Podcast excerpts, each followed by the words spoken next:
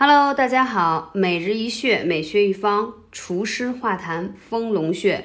中医认为，百病皆由痰作祟，湿与痰常相伴产生，啊，它就是流注于人体的脏腑经络，变化而致人生病。而丰隆穴可以除痰湿，清经络，从而保障人体的健康。